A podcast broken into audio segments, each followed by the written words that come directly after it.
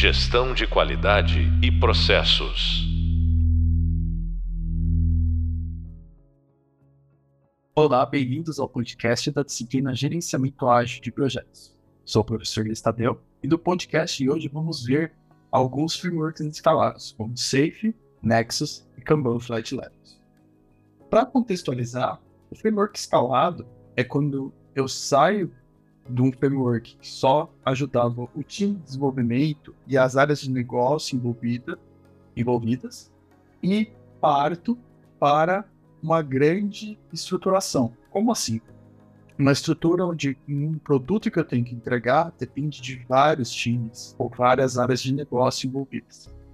Aqui eu vou começar explicando do Save, que é o mais prescritivo, onde tem mais regras, vou passar pelo Nexus, tem um pouco menos de regras, e termino com Kanban Flat Level, que ele é mais tranquilo, ele não tem tantas regras, ele tem algumas nuances.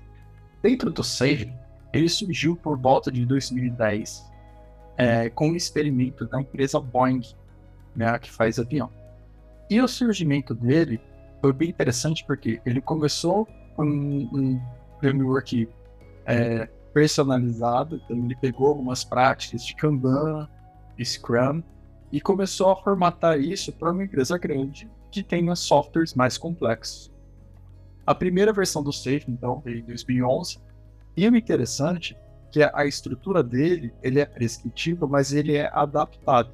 Então, conforme as pessoas vão implementando o Safe, vão trazendo novas práticas ou mudando alguns processos, eles avaliam se isso faz sentido e fazem um update do Safe. Atualmente, e bem recente, foi lançado o Safe 6, mas ele é contínuo. Então, provavelmente, daqui a algum tempo vai sair o 7, o 8. E ele é interessante por ser uh, esse aprendizado contínuo e gerar novas versões, porque ele sempre está atualizado. Ele é uma estrutura um pouco mais rígida, né? Ele tem etapas mais complexas, por quê? Ele pode ser implementado desde a estrutura de toda a empresa, com orçamentos financeiro jurídico, até uma estrutura de um sistema com vários times. A estruturação dele sendo a essencial, que é a mais simples, o que, que ele prevê? Ele prevê que eu tenha os times, eu vou ter um evento chamado PI Planning, né? É o planejamento integrado. Né? E essa PI ela vai juntar todos esses times e organizar o backlog de todos esses times com um backlog único do software que eu estou produzindo. Após algumas iterações, e aí é definido isso dentro do, do save como de 4 a 6 interações, vai depender do tamanho do seu time, do tamanho da sua empresa, você tem a System Demo, que é muito parecida com a Sprint Review do Scrum, só que essa System Demo, é, eu apresento todos os entregáveis dos times integrados num pacote único. Então, a parte essencial, né, que a gente fala, a fundação do Safe, ele usa bastante o Scrum. Ali ele até diz que você pode seguir o Scrum ou o Kanban desde que não rompa essa data de início e data de fim. Né? Então, esse evento que a PI e a System Demo. Acima dessa camada, como eu estou falando que é um software maior, eu preciso de uma camada de coordenação, uma camada que organize esses times. No caso do Safe, ele utiliza o nome Train, que é trem, é um trem de entregas. Né? Nesse trem, ele chama de Release Train, eu tenho mais três papéis adicionados. Na camada de eu tenho o papel do PO, Scrum Master e o próprio time.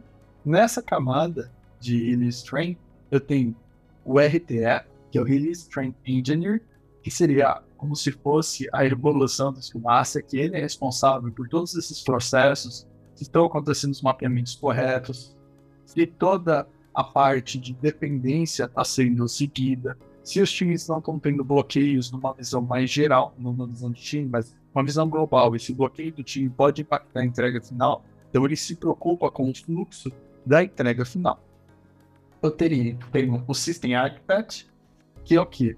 É o responsável pela estrutura técnica dessa entrega. Lembre-se, eu tenho vários times trabalhando, mas eu vou trabalhar em cima de uma infraestrutura básica.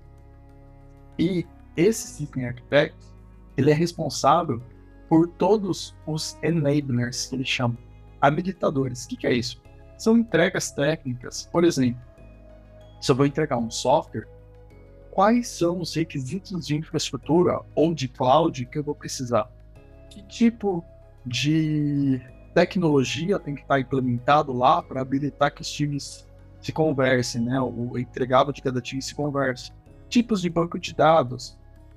Até pode chegar até na linguagem de programação para ser unificada para integrar todos os códigos. Então, ele fica com essa responsabilidade. E o Product Manager, que é uma evolução do PO, por quê? O PO, ele vai estar com aquela fatia junto com o time uma entrega pode ser um módulo de um sistema ou uma funcionalidade espe específica, mas o Program Manager ele está de olho em toda a estruturação, o fim a fim, a entrega final para o cliente. Ele está de olho. Ele fica observando o que cada entrega já feita está gerando de resultado final. Dependendo da empresa, eu posso ter múltiplos trens andando na mes no mesmo tempo para entregar esse sistema como um todo. Então, acima disso, no caso, quando eu tenho uma grande solução, que ele chama de large solution, eu posso ter outros dois papéis, que é o Enterprise Architect, que ele é responsável por toda a estrutura como um todo, acima do System Architect. Então, ele vai olhar a empresa, o toda a parte tecnológica da empresa, inclusive parte de segurança, é, onde vão ficar cada coisa, que pessoas têm que ter acesso em cada uma dessas partes tecnológicas. E ele vai cuidar de que todo o sistema se mantenha estável conforme vai tendo novos incrementos. Não é só a responsabilidade dele, claro, é de todo o time técnico, desde o time como o System Architect, mas ele vai, ele é o responsável por tudo isso. E o outro papel que surge quando não tem esse, essa grande solução são os Epic Owners. Pro conceito do safe, épico é algo muito grande. É uma estratégia de negócio, não é sabe? É, é algo que é, é uma entrega pode se tornar até uma nova linha de faturamento da empresa. Então, isso é um epic, um, um epic. O Epic Owner, por sua vez, ele é responsável por todo o monitoramento dessa entrega de negócio, desde o que já foi entregue e se já está gerando ROI ou não, do que vai ser entregue a priorização estratégica de negócio disso que vai ser entregue. Em alguns casos, ele também é responsável por toda a parte de financiamento dos trens. Então, como ele cuida de uma área de negócio, não uma vertical de negócio, ele também pode cuidar desse ponto, dependendo da estrutura da empresa. É, a estrutura do CEF, como disse, ela é bem rígida porque ela tem um processo muito pesado, tanto no seu setup, que ele considera setup a parte inicial na qual você vai observar todos os fluxos da empresa, todos os fluxos que vão entrar né, dentro dessa formatação do Sage. Dentro desses fluxos, eu já identifico as pessoas e os possíveis papéis dessas pessoas. Então, eu pego e já faço todos os treinamentos necessários.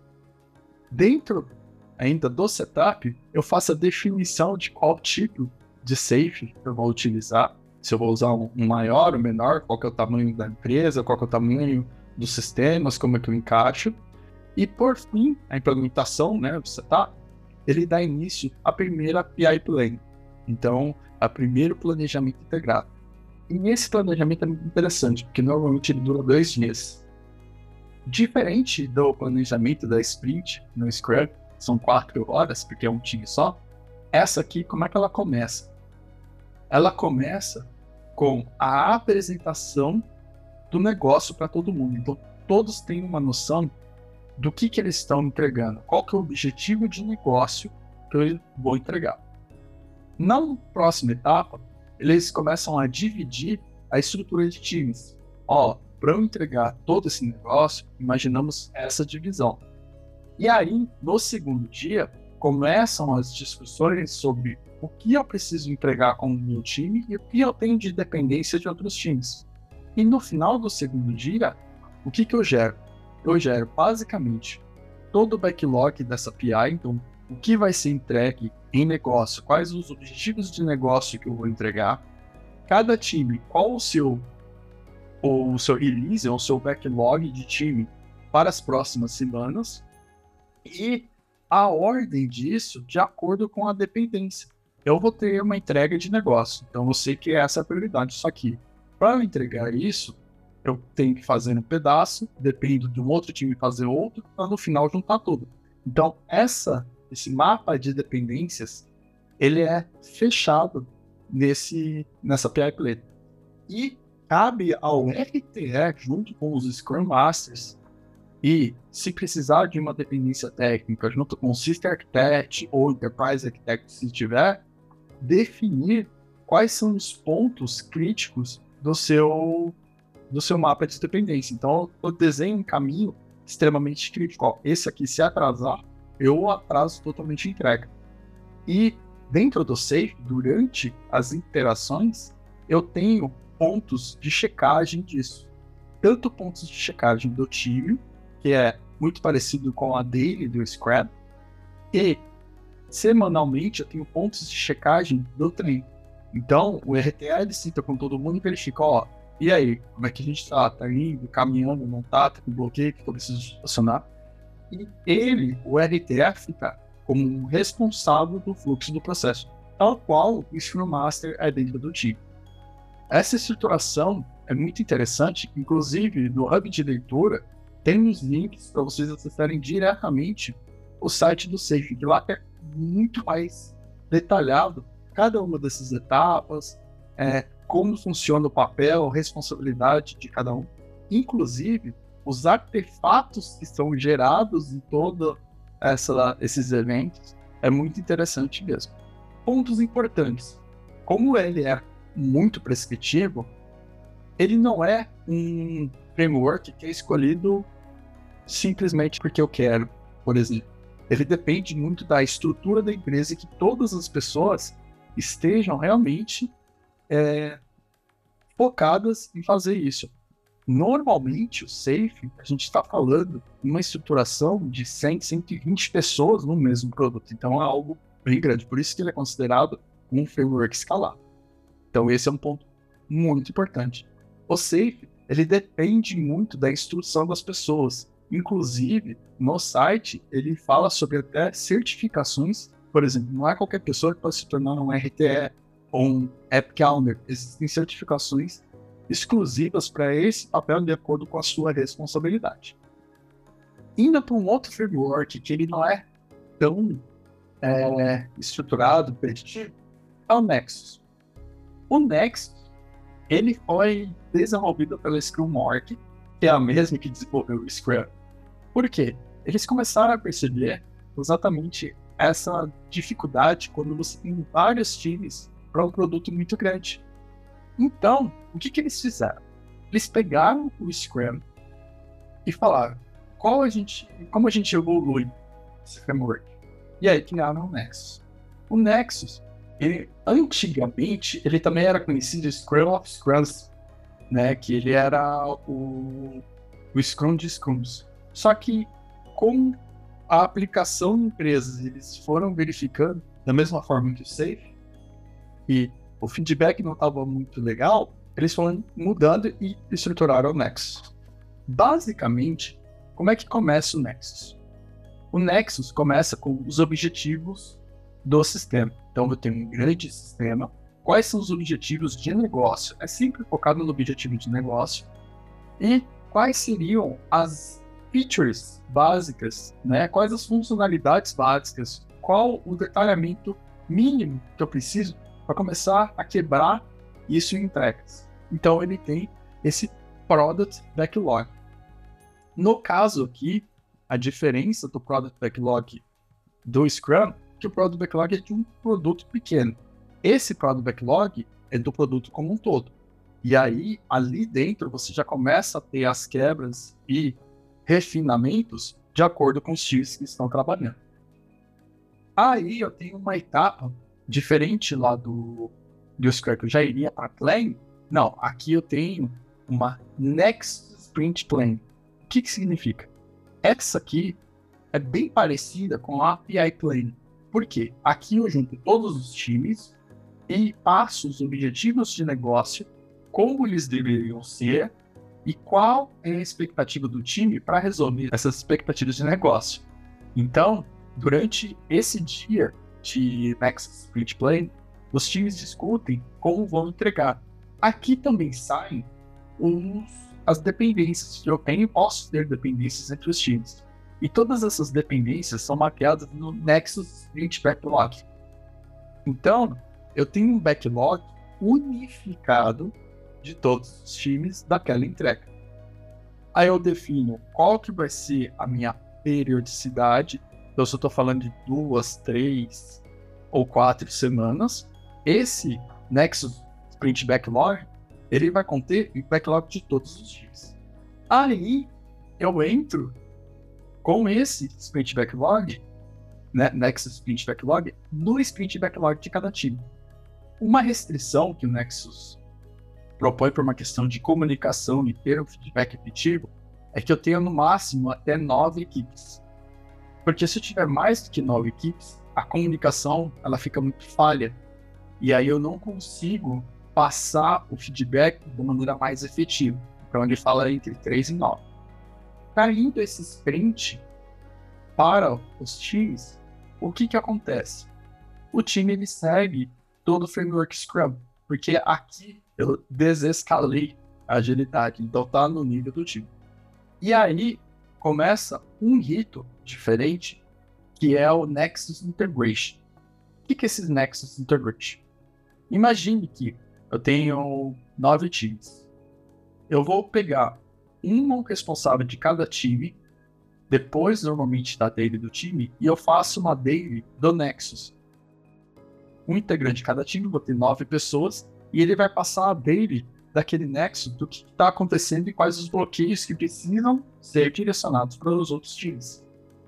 E esse Next Integration Team, ele não precisa ser a, a, as mesmas pessoas durante toda a execução. A única obrigatoriedade é que seja um de cada time. Então, esse integration, ele faz o papel de um grande time para esse grande Nexus Sprint Backlog. E ele trabalha a dele ali. Ali ele também faz todo o direcionamento e toda a estrutura de, de bloqueios ou pedidos de ajuda para a entrega final. Após toda essa é, entrega, o que, que os times fazem? Eles montam os entregáveis e colocam todos eles num pacote só. Por quê? Se eu tenho um backlog só, que é o Nexus Sprint Backlog, eu vou ter uma review. Aquele Nexus Sprint Backlog tem a mesmo, o mesmo critério de aceitação, as mesmas regras que se fosse um Sprint Backlog do time. A única diferença é que é maior. Então, no meu review, eu trago todos os clientes e valido todos aqueles itens que estavam acordados naquela Nexus Sprint Backlog e fecho toda a apresentação. O interessante esse incremento integrado que ele chama, ele já é colocado em produção, só que essa review já gera feedbacks também para as retrospectivas do time e se for um problema generalizado em todo o processo Nexus, ele gera um feedback para sprint retrospectiva Nexus. Então, ele pegou a, a escala do Scrum, deu uma inflada para vários times, e aí eu faço os mesmos itens. Então eu tenho planejamento, que sai um backlog com critérios de aceite, tenho a execução e o acompanhamento diário desse backlog. No final eu tenho um review e os feedbacks desse review geram conteúdo para uma retrospectiva. E aí a estrutura do Nexus segue a mesma estrutura que a gente tem no Scrum. Ideal seja esse tempo fixo, não seja muito variável, e que esse produto ele seja sempre incremental. Então, conforme eu vou entregando um grande backlog, eu coloco um novo, ele está incrementando. Eu não posso fugir muito dessas estruturas. Toda a parte de refinamento fica por conta dos POs.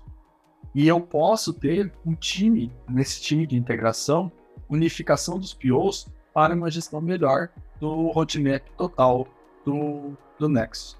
A parte de métricas, toda essa parte de acompanhamento de fluxo, daí dentro dos times.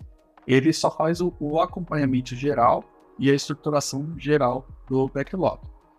É interessante ver que esse Nexus ele seguiu muitos padrões do Scrum, porque ele tende a ser um pouco prescritivo, mas ele é muito, muito mais simples do que o Safe. E ele seguiu basicamente as mesmas lógicas do Scrum. Inclusive, existe um Nexus Guide que é muito parecido com o Scrum Guide, onde tem todas as estruturas, os eventos, esses papéis, esse time integrado, como funciona, como funciona a entrega integrada, onde que, eu tenho as minhas retro, retrospectivas de time, retrospectiva do Next.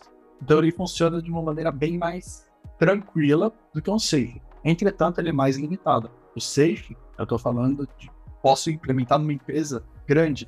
Por exemplo, a Boeing tem mais de 4 mil funcionários. Aqui eu estou falando que tem uma limitação de até 9 times. Então, os 9 times, mais ou menos 5 pessoas, estou falando de 50, 60 pessoas. Tá? Então, mais uma coisa que tem que olhar. A implementação não é simples porque eu quero, ah, vamos implementar. Não, tudo depende da necessidade. Esses frameworks escalados, um dos princípios que eles aplicam é quando você tem um sistema que é muito grande, um item que acaba danificando a sua velocidade de entrega, danificando a sua maior quantidade de entrega, são as dependências. Então, todos esses frameworks instalados visam a comunicação das pessoas para diminuir essa dependência o máximo possível e evitar um impacto maior numa entrega final. E aí a gente entra no terceiro framework que a gente vai explicar, que é o Kanban Flat Levels. Como o nome já diz, ele é totalmente baseado em Kanban. E aí, quem criou esse cara, né? O surgimento dele veio de um agilista que chama Klaus Leopold, que ele começou a observar que agilidade só na área de TI não estava fazendo muito sentido. Principalmente porque quando eu só foco na área de TI, só um time de desenvolvimento, eu estou tendo uma entrega muito boa a cada duas, três semanas. Só que essa entrega não está chegando no usuário final. E normalmente esse usuário final está esperando muito mais tempo. E aí ele começou a entender que você pode ter níveis de estruturas que estão omitidas só naquele time de desenvolvimento. Como assim? O time de desenvolvimento ele chama como level 1, que é o operacional. O que, que é isso? É onde a pessoa está botando a mão para criar um sistema.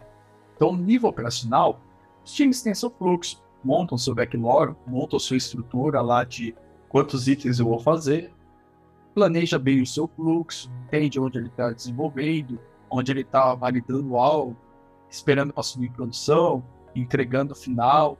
Então, esse fluxo é bem tranquilo. Entretanto, esse não é o único fluxo para uma ideia ser entregue para o cliente.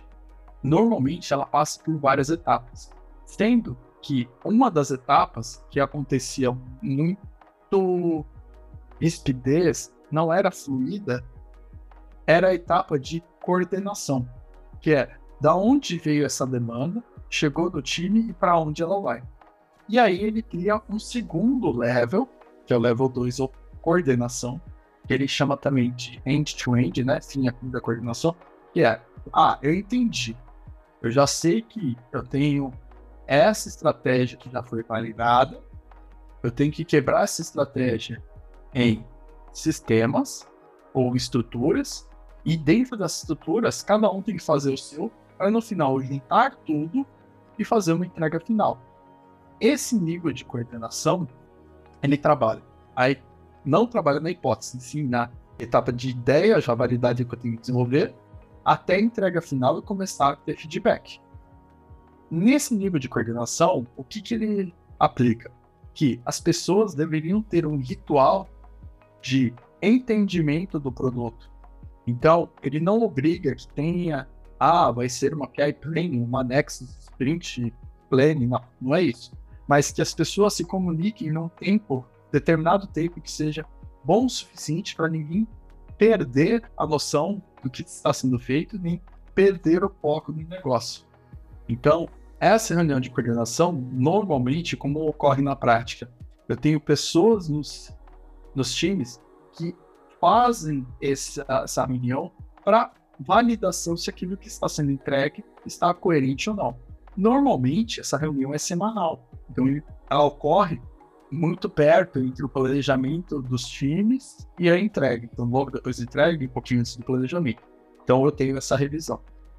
E acima disso, porque, como eu disse, a coordenação, eu já tenho a ideia na prática, né? eu já tenho a ideia que eu vou ter que executar e depois a entrega para começar a capturar resultado. Antes disso, ele percebeu como as empresas fazem o seu filtro de ideias.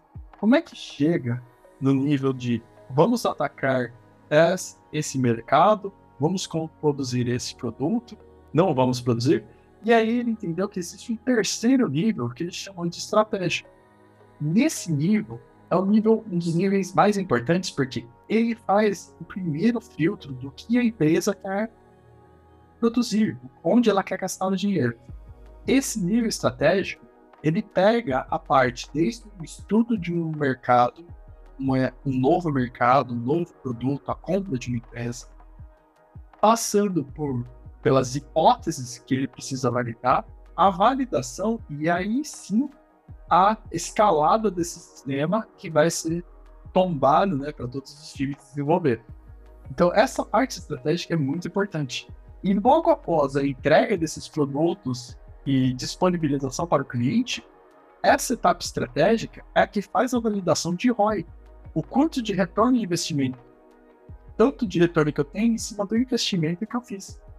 Então, nessa camada estratégica, eu tenho uma visão de um board onde tem quais são as ideias que eu estou em período de, de amadurecimento ou validação de hipóteses. Ali eu posso ter MVPs, eu posso ter uma empresa é, externa olhando e fazendo uma pesquisa de mercado, benchmark, para quais dessas ideias foram selecionadas e priorizadas, por exemplo, ah, são priorizadas para esse, trimestre ou para esse semestre, quais estão em execução, né, o que está sendo desenvolvido já tendo entregas, e quais estão em validação de retorno de investimento. Elas já estão em produção e elas podem, dependendo da empresa, ter uma estrutura de, ah, eu faço uma validação num grupo de mercado, né, um grupo de clientes de um mercado específico, ou eu faço a validação regional muito parecido com o que o Google faz. Normalmente, novos produtos lançam no mercado americano ou no mercado europeu.